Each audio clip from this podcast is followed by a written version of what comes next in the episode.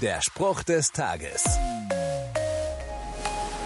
Wenn ich eine Gitarre besitze, sie aber nicht spiele, bringt sie keinen Ton hervor.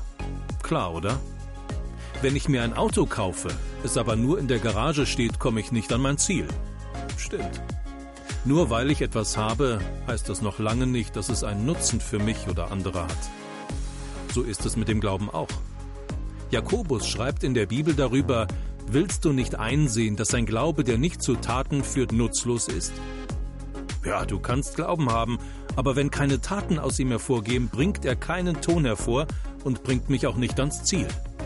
Lebe deinen Glauben. Für dich und andere. Der Spruch des Tages steht in der Bibel.